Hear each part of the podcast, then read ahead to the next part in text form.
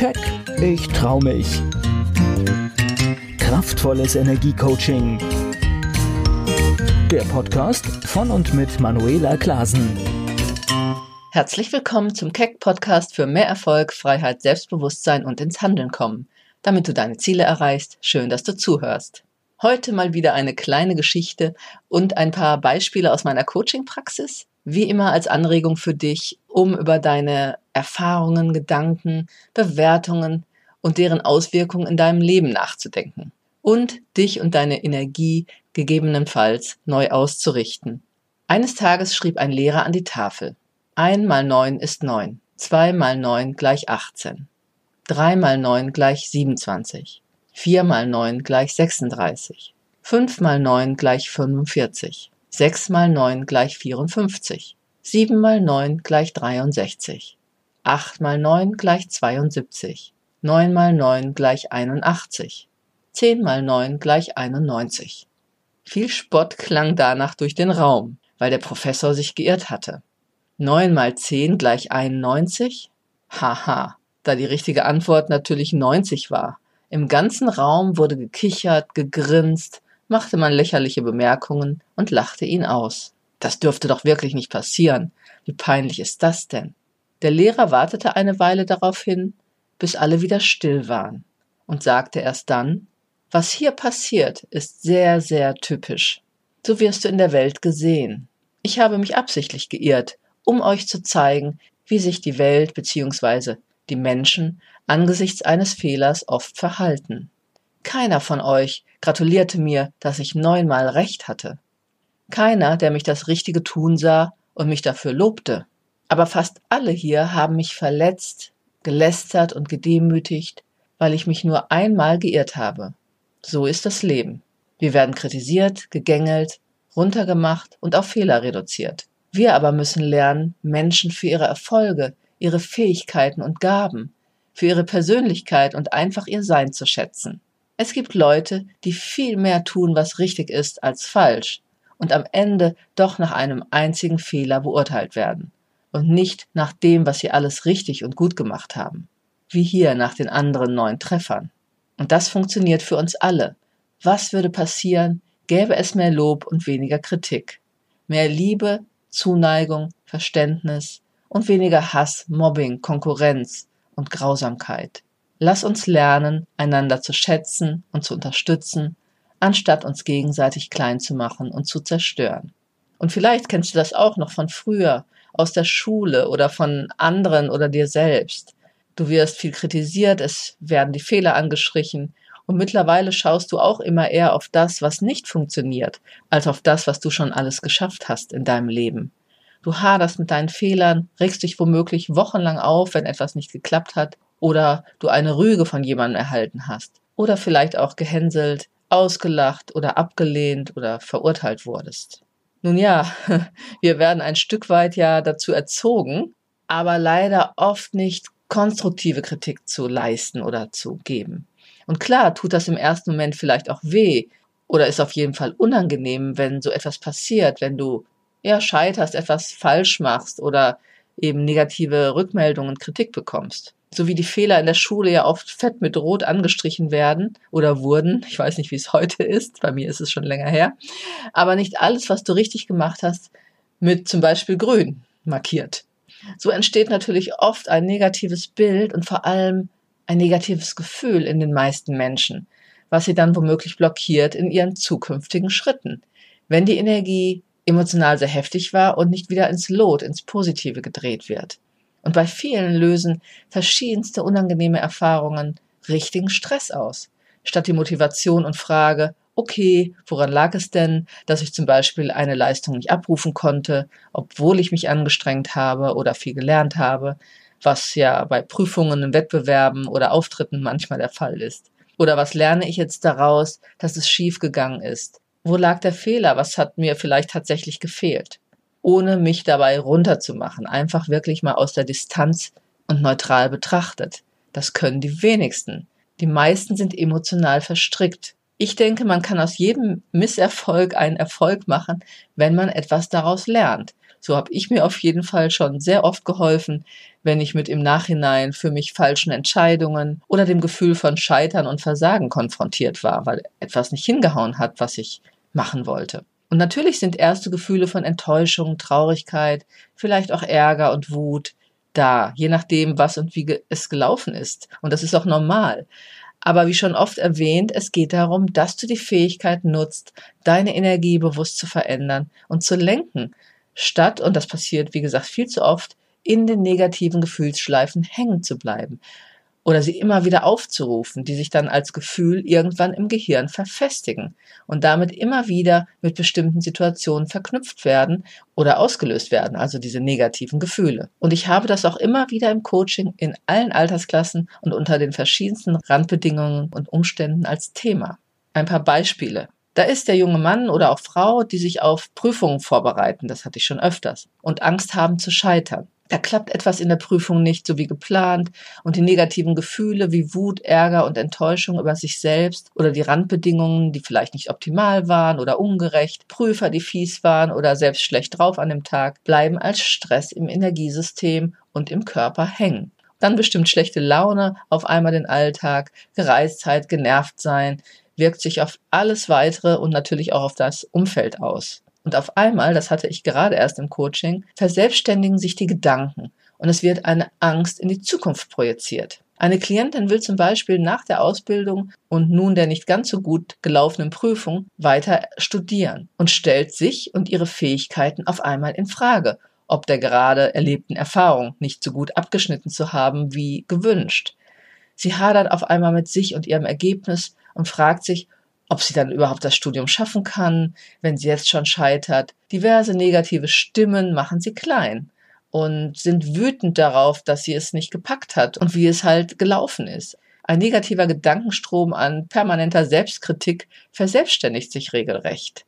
Als ich entsprechende Fragen stelle, stellt sich natürlich heraus, dass im Laufe der gesamten Ausbildung die Klientin viele positive Rückmeldungen bekommen hat sowie das Zwischenzeugnis gut war und auch die Vorbereitungsprüfungen und Aufgaben gut gelöst wurden. Auf einmal entsteht ein neues Gefühl von, oh ja, da gibt es ja viel mehr grüne, also positive Erfahrungen, Rückmeldungen und Bewertungen als die eine Prüfung, die vielleicht nicht so gut gelaufen ist. Und sofort verändert sich die Energie und das Gefühl im Inneren. Wieder hinzu, ich kann ja doch was. Die Prüfung war nur eine, ja, Momentaufnahme aus einem Zustand heraus, aus einer Befindlichkeit, wo es nicht so gut gelaufen ist. Aber sie entspricht nicht meinen eigentlichen Möglichkeiten und Fähigkeiten. Vielleicht sagst du jetzt, aber wenn ich eine entscheidende Situation vermassel oder verbaue, die mir vielleicht die nächsten Schritte schwerer macht oder womöglich unmöglich, dann ist das doch ein richtiger großer Mist und dann bin ich so sauer. Und ich sage, ja klar, aber so ist es doch immer und überall im Leben. Wenn etwas schief geht, musst du in dem Moment und vor allem später damit umgehen und darüber hinaus. Und darum geht es, dass du dann das Beste aus jeder Situation wieder für dich machen kannst. Und natürlich ist auch die innere, also mentale und emotionale Vorbereitung eine Sache, die vielleicht aus Stressgefühlen heraus zu einem anderen Ergebnis führt, als wenn du voller Zuversicht und Freude bist und in deiner vollen Kraft. Also letztendlich geht es darum zu lernen, wie du dich wirklich in einen guten Energiezustand bringst. Und je bewusster du dir selbst bist und wie Ereignisse und dein Umgang damit dein weiteres Leben beeinflussen oder auch schon beeinflusst haben, umso mehr kannst du doch jetzt endlich etwas tun. Anderes Beispiel. Ein Unternehmer, der seit über 20 Jahren seinen kleinen Handwerksbetrieb erfolgreich leitet, ist dennoch unzufrieden und permanent gestresst.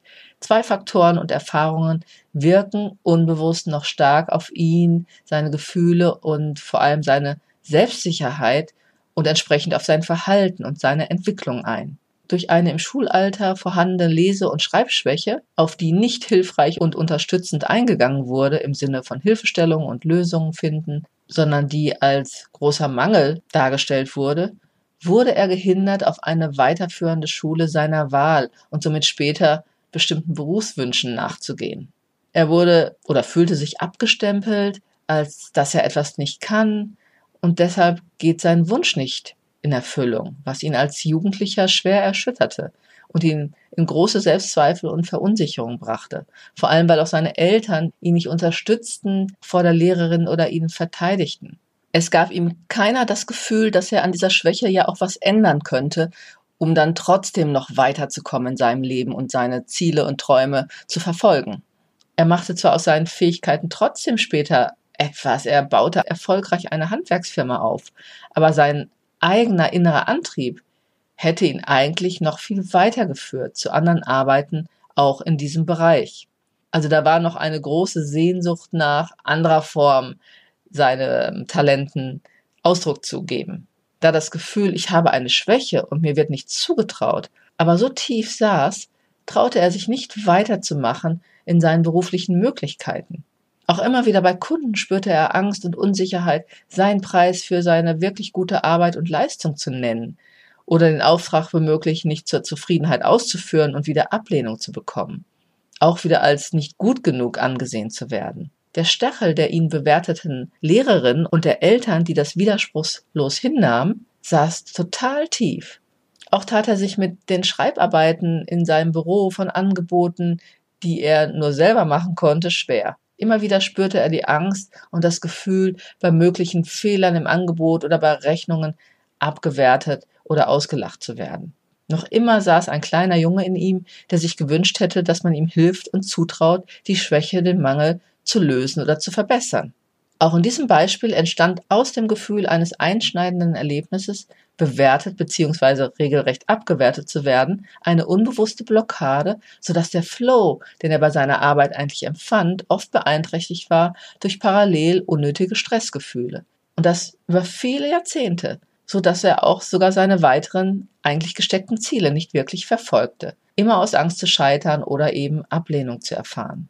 Eine andere Klientin, die auch selbstständig war, hatte ebenfalls einen sehr starken inneren Bewerter in sich verankert, der ihr bei jedem Auftrag, den sie versuchte an Land zu ziehen, das Leben richtig schwer machte. Dann sagte eine innere Stimme in ihr, du bist zu unsicher, du bist eh nicht richtig, du kriegst das eh nicht hin, du bist ja sowieso unfähig.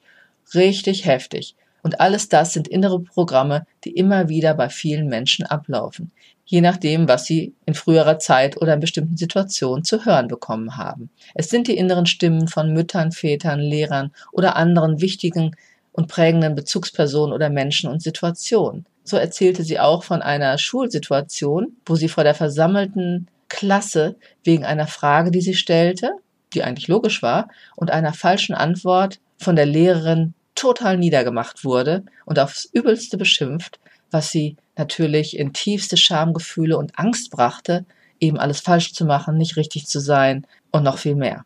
Und obwohl sich in der genaueren Betrachtung natürlich herausstellte, dass das Verhalten der Lehrerin völlig unmöglich und inakzeptabel war, das Kind hatte aber ein anderes Gefühl abgespeichert, nämlich Scham, nicht richtig zu sein, nicht zu können, ausgelacht zu werden, beschimpft zu werden sogar. Und das ging einher mit ähnlichen Aussagen, die sie in der Familie getroffen hatte. Und das wirkte sich natürlich nicht positiv auf ihr Selbstwertgefühl aus. Ganz im Gegenteil, es baute sich erst gar nicht richtig auf. Und auch das wirkte sich in ihrer Selbstständigkeit natürlich auf Verhandlungen mit Kunden und Auftraggebern aus. Sie wurde immer wieder ausgebeutet oder ausgebotet oder schlecht behandelt, genauso wie sie es in ihrer Familie und später in der Schule und in anderen Situationen erlebt hatte. Wir wiederholen unsere unbewussten Muster und Themen des Schmerzes bis sie heilen, indem wir sie auf emotionaler Ebene lösen. Bei allen dreien war es etwas Ähnliches, wie in der erzählten Geschichte. Der eigene Fokus lag nur noch auf allen gemachten oder gar möglichen Fehlern, da durch die schmerzhaften Erfahrungen von Abwertung, ja, ihr Fokus einfach verengt war und ängstlich und sie einfach in dieser Energie letztendlich gefangen waren oder diese immer wieder sich meldete. Statt das Positive und all die Erfolge zu sehen, die jeder für sich schon geleistet hatte.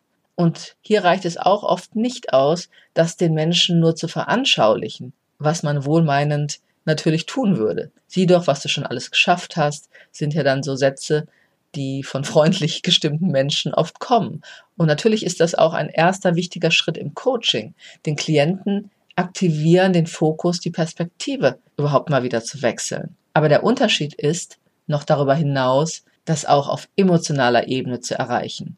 Weil viele haben vom Verstand her natürlich schon das Bewusstsein, dass dann ihrem Inneren was abläuft oder dass sie auch was können, aber die Gefühle spielen halt verrückt. Die Gefühle sind an die alten Ereignisse gebunden und verknüpft.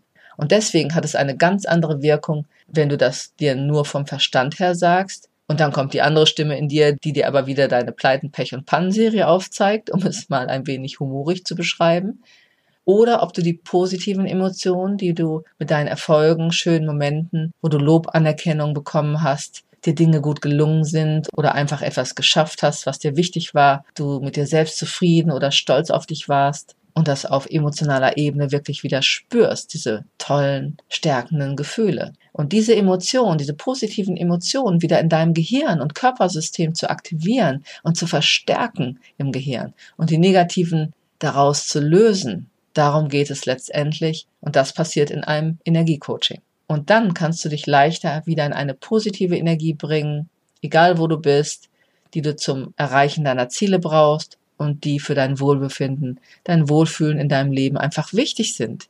Deshalb nochmal die Frage, was würde passieren, gäbe es mehr Lob und weniger Kritik? Was würde passieren, richtest du deine Aufmerksamkeit mehr auf Selbstliebe, Zuneigung, Verständnis und lässt negative Energien, die von anderen auf dich einströmen, einfach abprallen oder durch dich hindurchfließen.